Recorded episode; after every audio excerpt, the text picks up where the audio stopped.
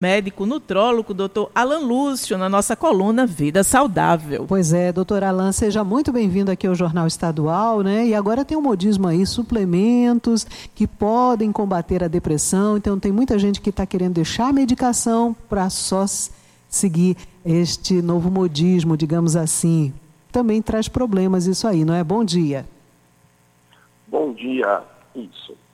Na verdade, as suplementações, elas são importantes sim, mas para que elas substituam a medicação, precisa de todo um acompanhamento, de toda uma observação, para que realmente o paciente não, não sofra, ele não padeça das consequências negativas realmente da retirada brusca da medicação.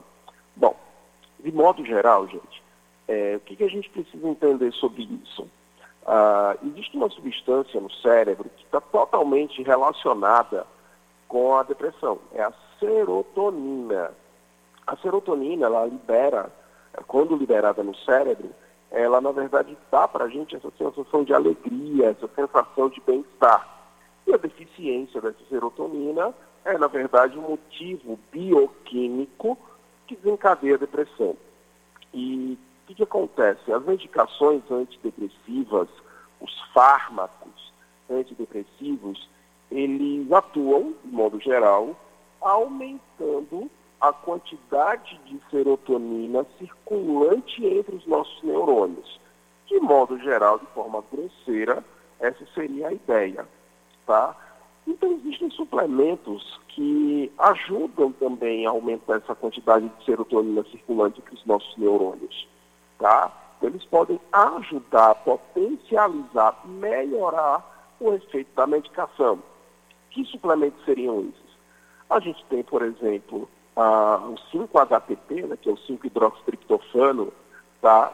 é um precursor da serotonina. A gente usa uh, essa substância, esse aminoácido, para fabricar serotonina, então automaticamente ele aumenta a quantidade de serotonina no cérebro. Ômega 3 também faz isso, tá? O ômega 3 ele também tem a capacidade né, de melhorar a produção de serotonina no cérebro. E o que, que vale também a gente lembrar?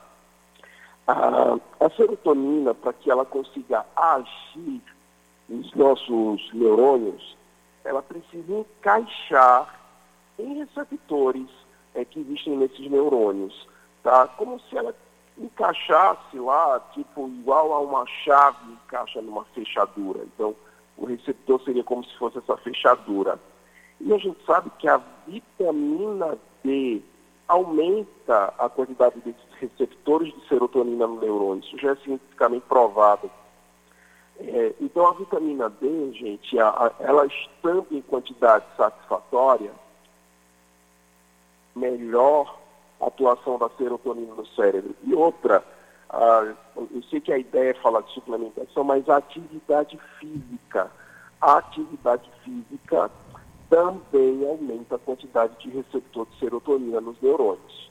E por fim, vitamina B9.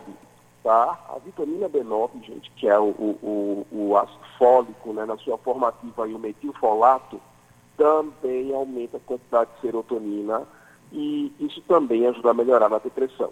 Ô, doutor Alain, a gente tende a achar que suplemento nenhum vai causar mal nenhum, certo? E que não há, por exemplo, interação medicamentosa com alguma, né, algum remédio que alguém está tomando ou efeito colateral. Pode acontecer isso? Pode. Por exemplo, de modo geral, a maioria dos suplementos eles não trazem uh, consequências mais graves, sabe? Uhum. Mas a gente sabe que o excesso de determinados suplementos podem trazer, sim, alguns graus de intoxicação, ou até mesmo efeitos colaterais chatos, por exemplo. A, o, o, a vitamina B9, né, o, o metilfolato, dá sono se você usar em quantidade excessiva. Uhum. Né, então você, por exemplo, pode estar usando equivocadamente aí uma dose equivocada e de repente está passando o dia sonolento e não sabe por quê. Né? Uhum. Se a gente pensar, por exemplo, vitamina D, se a gente usar vitamina D em doses a, a, muito altas, uhum. a gente pode causar aí um, um, excesso, um acúmulo excessivo de cálcio no corpo. Uhum. É, te asseguro que normalmente precisam de doses muito altas, mas muito altas de vitamina D para acontecer isso, mas pode acontecer se você usar de forma equivocada. Né? Então, podem acontecer sim efeitos colaterais, normalmente não são efeitos colaterais é, é, é, é obtidos com as doses tradicionais que a gente usa, mas aí é, é sempre válido, gente, é sempre bom você estar sendo acompanhado por um profissional, sim. quer seja da área da nutrição, quer seja da área médica.